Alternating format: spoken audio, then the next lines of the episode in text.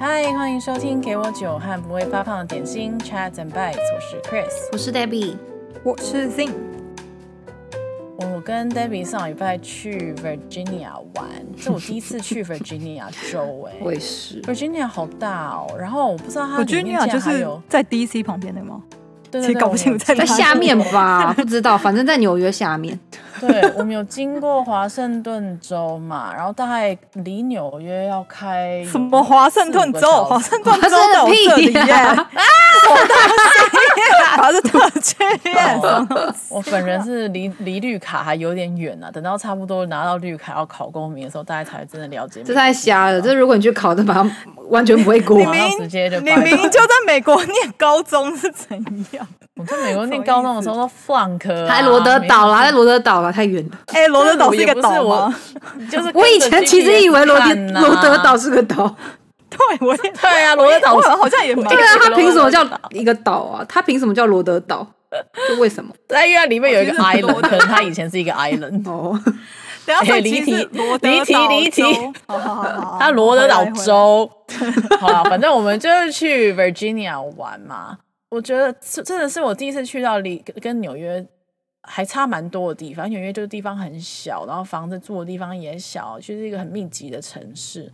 然后去到一个地大物博的地方，然后我们租那个 Airbnb 超大，然后树也变好大，然后前院后院变超大，然后你可以在后院听到有人在就是猎那个鸟，就很多枪声，就很多人可以去在那边 shooting 的，这样就觉得就是那种冲击感蛮大的，就跟纽约好不一样。对，然后人每个人开车的，就是车子变好大，然后那边人甚至身材也不一样，买的东西也不一样。然后他连一个加油站的大小，可能就有点像就是 Costco 的大小，超大。超大。然后我就想起，就很久很久以前，小时候刚来从台湾来美国读书，然后那种很兴奋那种那种文化文化也是一种那种 positive 的冲击，我觉得还蛮怀念那种到一个新的地方去适应的那种感觉。然后我那天就在想说，哇，回想回想那个时候刚来纽约的时候，也是有那种感觉，就觉得什么都好好。然后，所以我想说，这次跟大家聊一下，有就是文化上面这样有点有点冲击感，或者是正面的，或者负面的，然后回忆一下当初我们来纽约的时候那种那种文化接触的蜜月期。然后我那时候我就有去上网看了一下所谓文化冲击，然后其实我不觉得这是蛮负面的东西，只是可能大部分在网络上讲的人会比较多啊、这吃的东西不一样啊，或是为什么他们都习惯就是这样子这样子穿衣服啊，就有点跟我们不一样。所以我那时候就大概看了一下社会心理学对于文化冲击的这个有几个阶段性的解说，他是这样子讲的，就是说你当你到一个新的环境的时候，等于说到一个异地去生活，不管是工作或读书的时候，一开始你会经历一段蜜月期，就有点像你跟一个人在一起，然后觉得什么都好美好哦，然后粉红泡泡这样子。然后经过这个蜜月期之后，你大概会到一个叫做冲击期，所谓 rejection phase。他就是说你会开始有一点意识到异国生活的不便，然后你就开始觉得说，嗯，怎么会这样？就开始有一些问号了。然后接下来你就会开始需要调试自己的心情，然后就进入一个叫做 adjustment phase 的这个阶段，你就开始想办法去解决问题啊，然后会开始试着想要跟当地的人融入。我觉得这个这个等下我们可以分享一下这个部分，我觉得也蛮有感的。然后等到如果你成功的调试了这一段时间之后呢，你可能就会接受这这个生活，接受了一个不一样的文化，然后就到最后这个叫适应期 （acceptance phase）。所以大家就经过这个几个几几个阶段啦。然后我觉得我们都已经在美国蛮久一段时间了，虽然地理还是很烂，可是在美国这么久一段时间，就是我就觉得说，要不要来讲一下我们遇到当初刚来美国的时候？你还记得你当初那个文化蜜月期吗？就是那种刚来觉得天哪，你知道美国什么都好，然后 cheese 好好吃，然后 人都好美。然后我记得那时候刚来纽约的时候，我就觉得天哪，路上好香哦，就是只闻得到咖啡香，然后你知道美人都好美，然后它那个香水味好香哦。然后现在大概是我的适应期或是冲击期了吧，在路上可能只闻到垃圾跟屎味，就觉得说这个差异性我觉得蛮大的。我觉得我好像没有蜜月期耶。我正想说这个，都没有蜜月期。我正想说，我就想说，哎，我好像想不起来我有蜜月期的时候，就我好像没有一来要很兴奋开心这种，好像没有。那你一来纽约什么心情啊？那你为什么选择要来纽约？有人逼你吗？我觉得那个时候好像都比较是因为工作的关系，就觉得说哦，因为我们念 fashion，然后好像这个这个城市感觉是最适合最多东西可以看的。对，就是对这个城市我没有很大的那种蜜月期，可是对这个产业这个工作可能有一点点吧，就有一些幻想这样子。对，然后你记我还很记得说哦，那时候好像 fashion week 什么的，然后因为那时候受那个 project runway 影响非常深，然后呢一到那个 fashion week 或什么的，然后就特别要去可能纽约某些地方想要去看啊干嘛的。可是现在呢？就已经完全度过了那段时间，现在只会觉得说哦，Fashion Week 好白痴的，就是人很多啊，然后想要避开，就是你知道，就是那些人潮，然后也觉得说他们到底在干嘛，就已经变得对，就是已经没有什么感觉了。对，就像我我在读的这个时候，他有讲就是所谓就是你开始会可能只跟自己文化的人在一起，或者是说跟你自己讲的语言的同样的人在一起，就是。就会觉得说，想办法要在这个这个新的环境去去有一个自己的自己的 social circle。我记得我那时候刚来的时候也是啊，我就觉得刚来的时候好开心哦。然后我记得一个第一个月就增加了超，就是大概有三四公斤吧，就一直去吃不一样的餐厅。对啊，那也表示你很喜欢美式食物哦。对啊，就是觉得试很多不一样的东西啦。其实我之前来美国之前，我不知道 cheese 可以一个 chunk 一个 chunk 吃的。我说其实只在 cheese 就在披萨上面吃啊，然后就是他们会切一片夹饼干那一种，就是以前、嗯、以前小时候我们在家是没有这样吃的，我觉得很多很多新鲜的东西，就那时候适应还蛮快的。可是后来，如果像你一样，就是开始有点觉得，我跟当地的人试着想要当朋友，或者是说融入他们的环境，可是你会渐渐还是发现有一个文化的一条线在中间，就是。当你试到一个阶段，你你会意识到说，你不管怎么样，你就是不是美国人，或是你可能经历的就是跟他们不一样，或你没有去就是看球赛，或是你没有看过同一个电视剧，嗯、就是你会有一些东西就没有共鸣，你知道吗？所以就你还是没有办法一下子变成像他们一样。那其实低潮期是一定会有的，但后来觉得说没关系，这就是这就是我自己，我反而更用力的去改变自己，就会让我自己更累。嗯，我觉得就像我刚刚讲，我觉得我没有蜜月期，是因为我觉得我一来就非常的冲冲击太大了，导致没有蜜月期。哦、因为是哦，对，因为我那时候是负面冲击哦，因为我自我自己觉得说我英文不好，然后我非常记得我就是刚来的第一年，就是因为上学的关系，所以就是到纽约去住嘛。然后刚来第一年，我因为英文不好，所以我完全没有开口讲话，我常常就是在学校一整天都没有讲话。然后很多学校都是白人女生啊什么，然后他们讲话都超特快，就是你根本你要听懂他们在讲什么，根本就已经没办法了。然后更不可能说哦，好像有时候会小组讨论啊或干嘛，然后我就是那种闭嘴的那一个，就是完全不知道要怎么融入。然后我常常就是一整天真的是完全没有讲话，然后我就回到家就会打给我当时的男朋友，然后就会。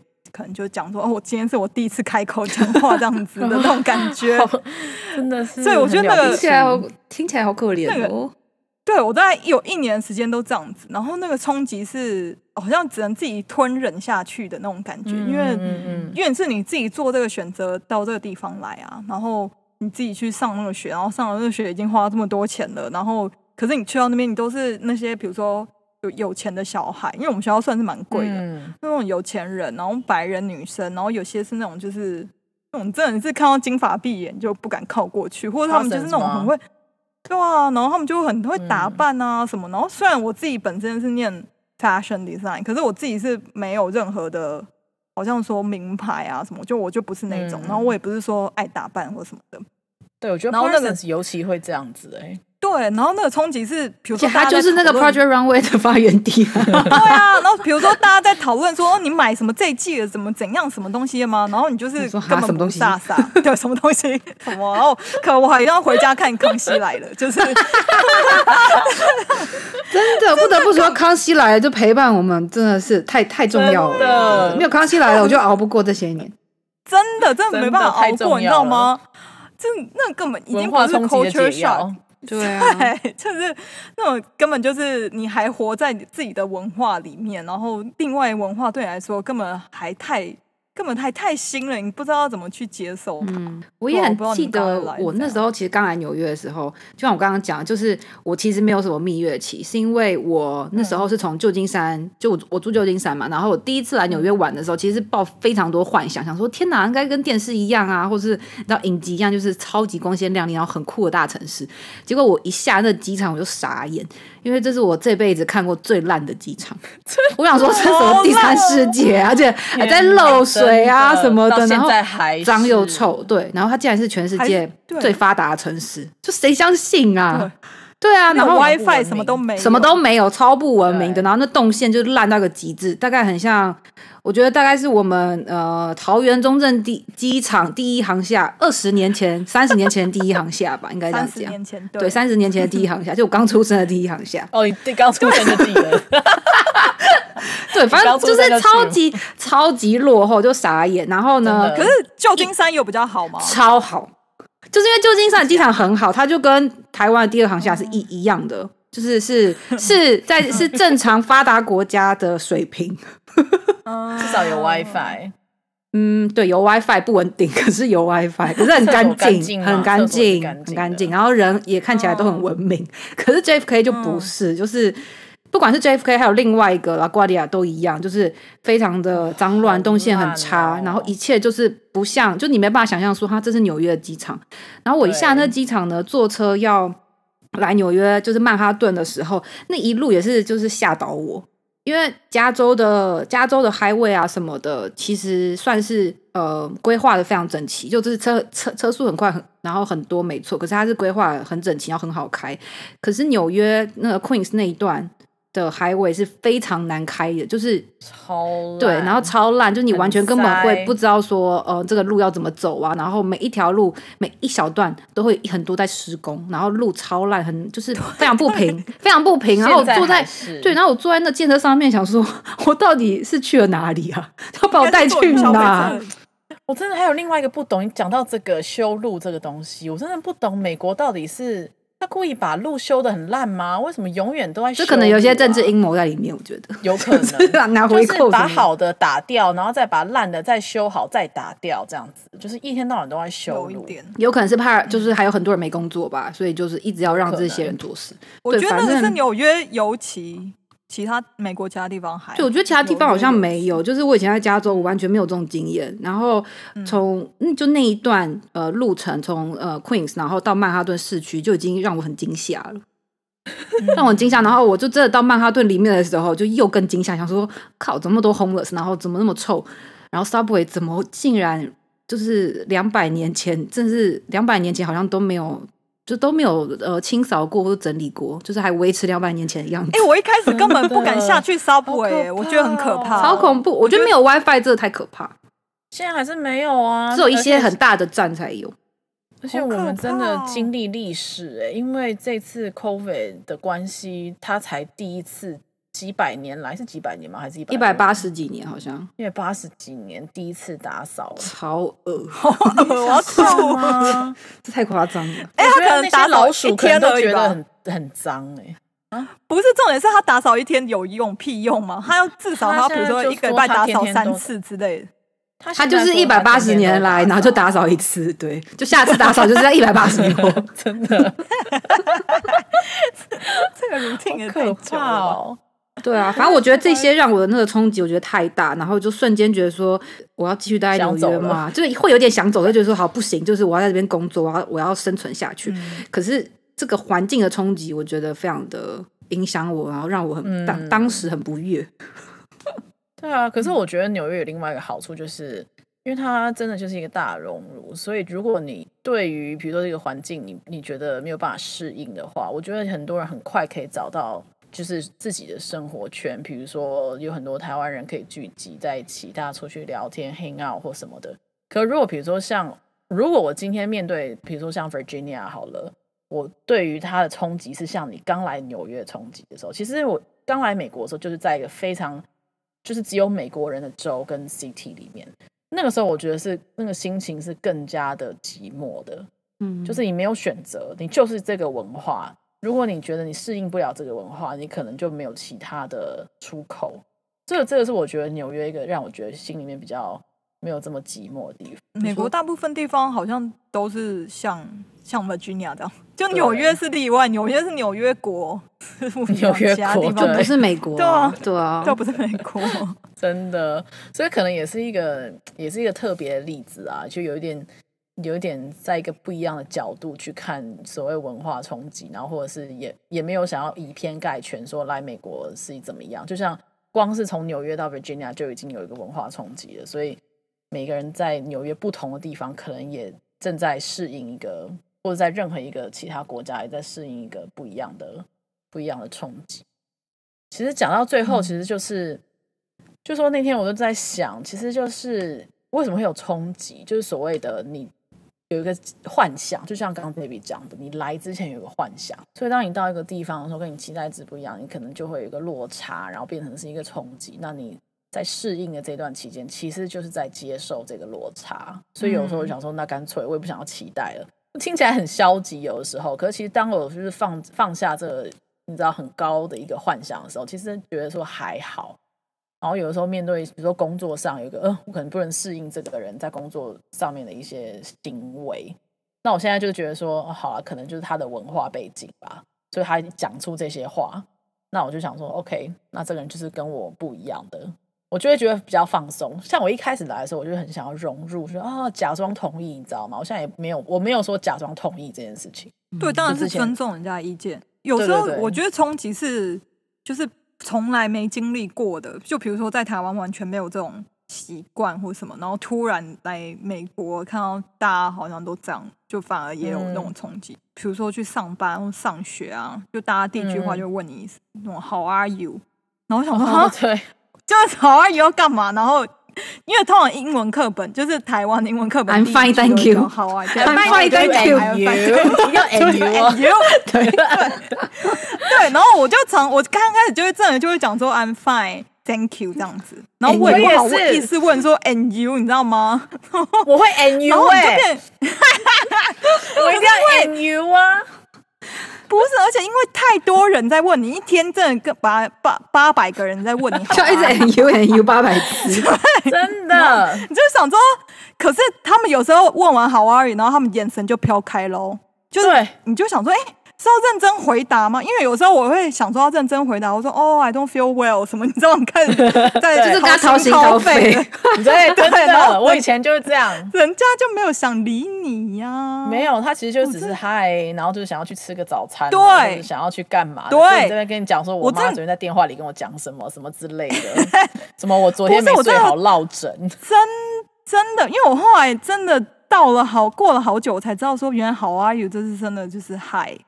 或是比如说 What's up，然后什么什么 How's going，什么全部都是 Hi 的意思，就没有人在跟你就是真的要跟你聊天。对啊，对。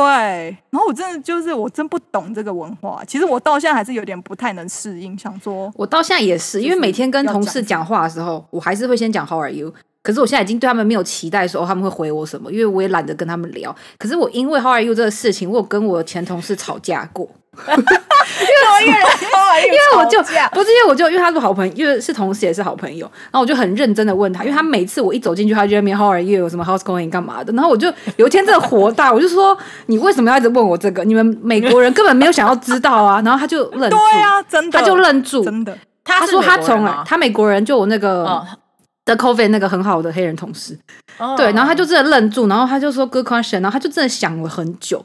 他说：“从来没有人问过我这个问题耶。”他说：“哎、欸，我真的没想过。欸”他说：“可是，对我没有要跟你闲聊，可是我从小就是这样。他说他真的没有跟我聊天，他也没有想要知道。所以是，然后我说那你问个屁，对他来说 超生气。不是，因为对他来说也是个文化冲击。对，说哎，对，对他是个文化冲击。对，没错。然后我就跟他讲说，因为你问我这个，就我们的认知是你问我这个，我就要好好的回答你。可是当你没有给我这个回答的时候，我，我也会想说，是我做错了什么，还干嘛的？一开始。对对，所以因为这个事情，对，因为这个事情，我们俩 argue 一阵子，然后他就说，他也是对，就像你讲，他也是文化冲击，所以他也看到了另外一面，他就说他回家要好好思考这个问题。不是他下次看到你会不会想说他应该没有？他现在都黑，就是问候你，他现在都黑，黑，拍 我肩膀，很怕你又生气这样子。那这个因为太熟了啦。对啊，对，我觉得这个超赞的，至少你们有这样的交流。因为太熟才敢这样讲，像现在同事还不熟的话，就是讲完之后就就有一阵小尴尬，就 How are you 完，结果就是没人回答，就说是怎样。我觉得，我觉得，就是各个个人然后飞到。哎，可是我觉得这会不会像是，如果你去台湾，人家说嘿假爸爸，那你要很，那如果外国人很认真坐下来跟你讲说，嗯，我觉得可能还可以再吃一点，或者是说我刚刚没有，可是台湾人没有，我觉得台湾人是真心想要聊，哎。对，他就只有真你真的吃不饱，他真的会拿东西吃。对啊，就像我妈，她就是真心会想要跟你讲很多。那我们有什么就是感觉是真心，但其实没有害的东西吗？还是都没有？我觉得没有，我觉得台湾人就是没有在跟你，我觉得在客套年轻人他不不不会问你假爸爸或什么，真的是像那种阿嬷，他很关心你。好，对，或者妈妈或什么。但是我们的文化就没有像类似像这种。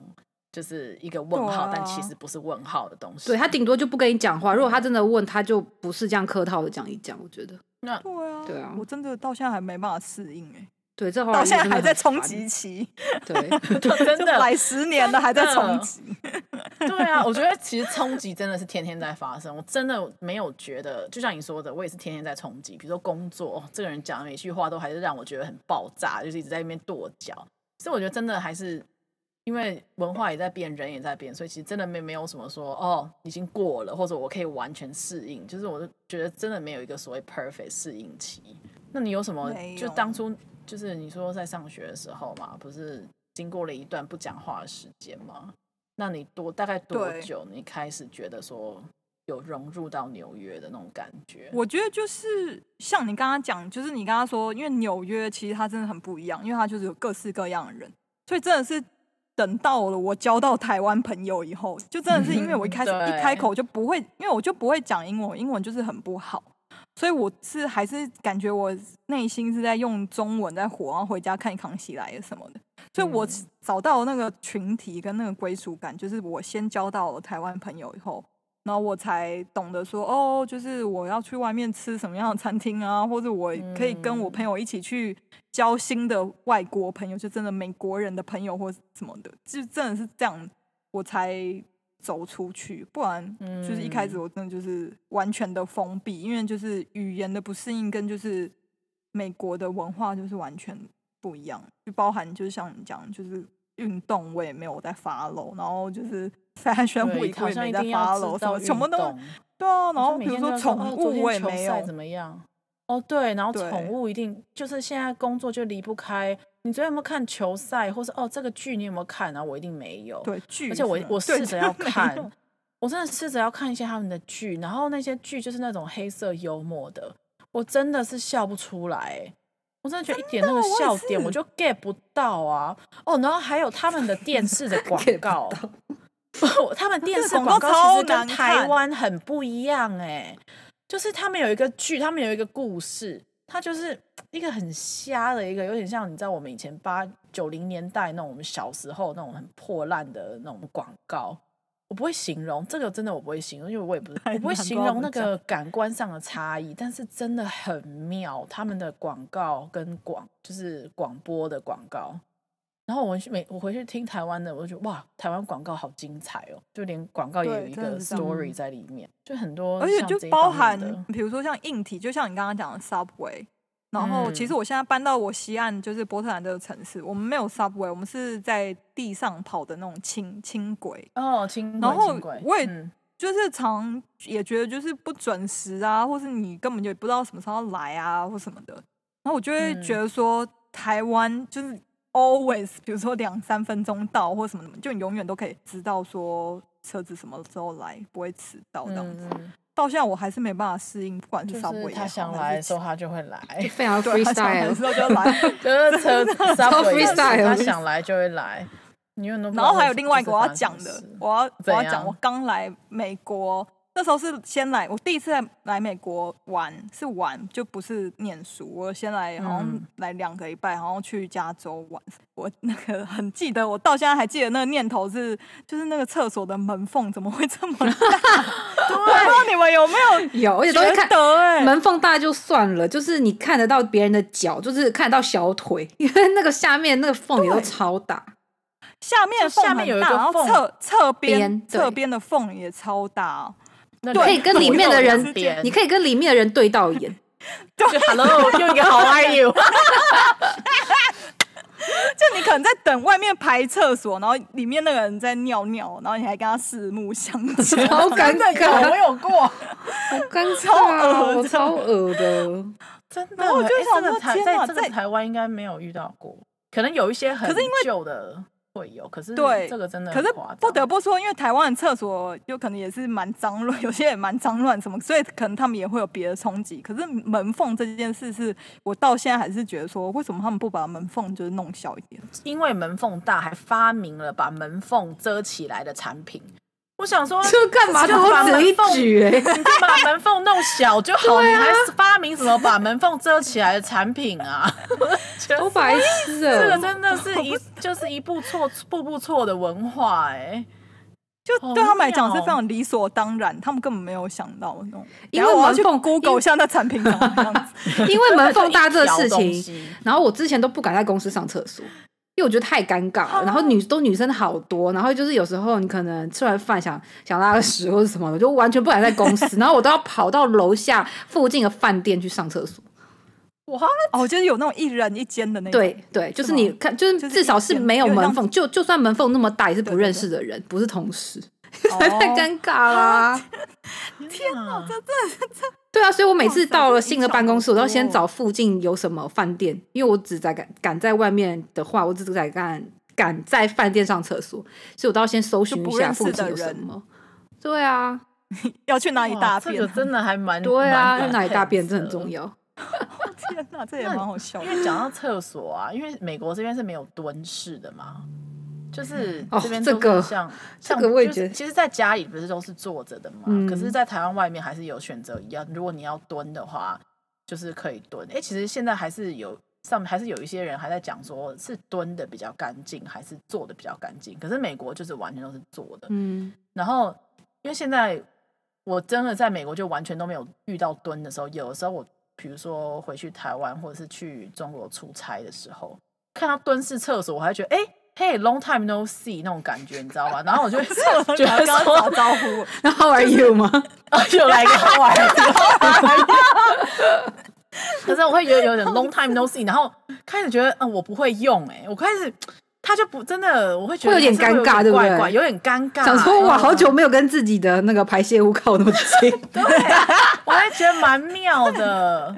说到这个蹲式，反而会选那个坐的。对，真的，因为这个蹲式厕所啊，就我很记得，我有个同事，他就是第一次去亚洲玩，然后他好像那一次去北京吧，还是什么，然后他回来之后呢，他就跟我说：“天哪，就是我在那边看到一个超稀奇的东西，然后他也拍照给我看，就是蹲式厕所。”他说：“你知道吗？这实在太太奇怪，太恶心了。”然后就闹整个办公室都知道，就是蹲式厕所，然后他们就是很好奇，想说这个到底要怎么用啊什么的。可他们是比较嫌弃比较多，因为他们真的觉得。很不干净，因为就是你跟你的那个排泄物就是很很靠近这样，对。可是我看我就觉得说，那对我们来讲就蛮普通的，因为我们从小就是看到大，啊、小学也都是那种厕所，其实，所以那个也是对他们的文化冲击。我觉得人性就是很很妙，就是普遍就是当你跟自己不一样的东西的时候，反而一开始的直觉反应是排斥的。这个我觉得我也渐渐要比较 consciously 的去面对自己的感受。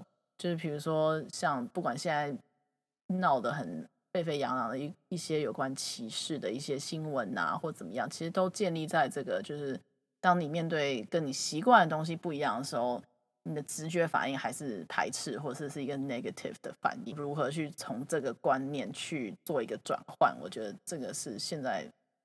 我自己也在学习的地方，可我觉得纽约这边、嗯、就是我们在这边生活那么久，有一个至少我觉得我改变蛮多的地方，就是因为我们太遇到太多不同的冲击，太多不一样的地方了。所以过那么多年以后，嗯、其实现在越来越 open minded，就是、嗯、对，因为尤其是像我我个性其实是很难接受新的东西。可是我觉得这几年改变蛮多，就比较不会用那么主观的想法去看那么多事情，就不会一开始就那么排斥，这样、嗯、会觉得说，哎、欸，其实他们那样子搞不好也是有什么用意，会先去想一下。背后的原因，对，这还蛮重要。我觉得这个是一个很好，就是蛮蛮大的，对自己蛮大的进，就是的进步吧。我觉得，嗯嗯，对我尤其是在工作上，我觉得就我觉得蛮明显的，因为每天密密切一起合作的人，每个人很容易就好像 take things personally，就其实。只要退一步想，他其实讲了一些话，或是他的工作方式，或者是他可能处理事情的一些方向，都是因为他的文化，一些他的可能原生家庭啊，或者是他 you know 成长的背景，去促使他做一些决定。所以我觉得能够理解到说，哦，其实这是是一个文化不同，其实也就、嗯、你知道脱开了这个事情的本身，然后就会觉得说，嗯，比较可以接受。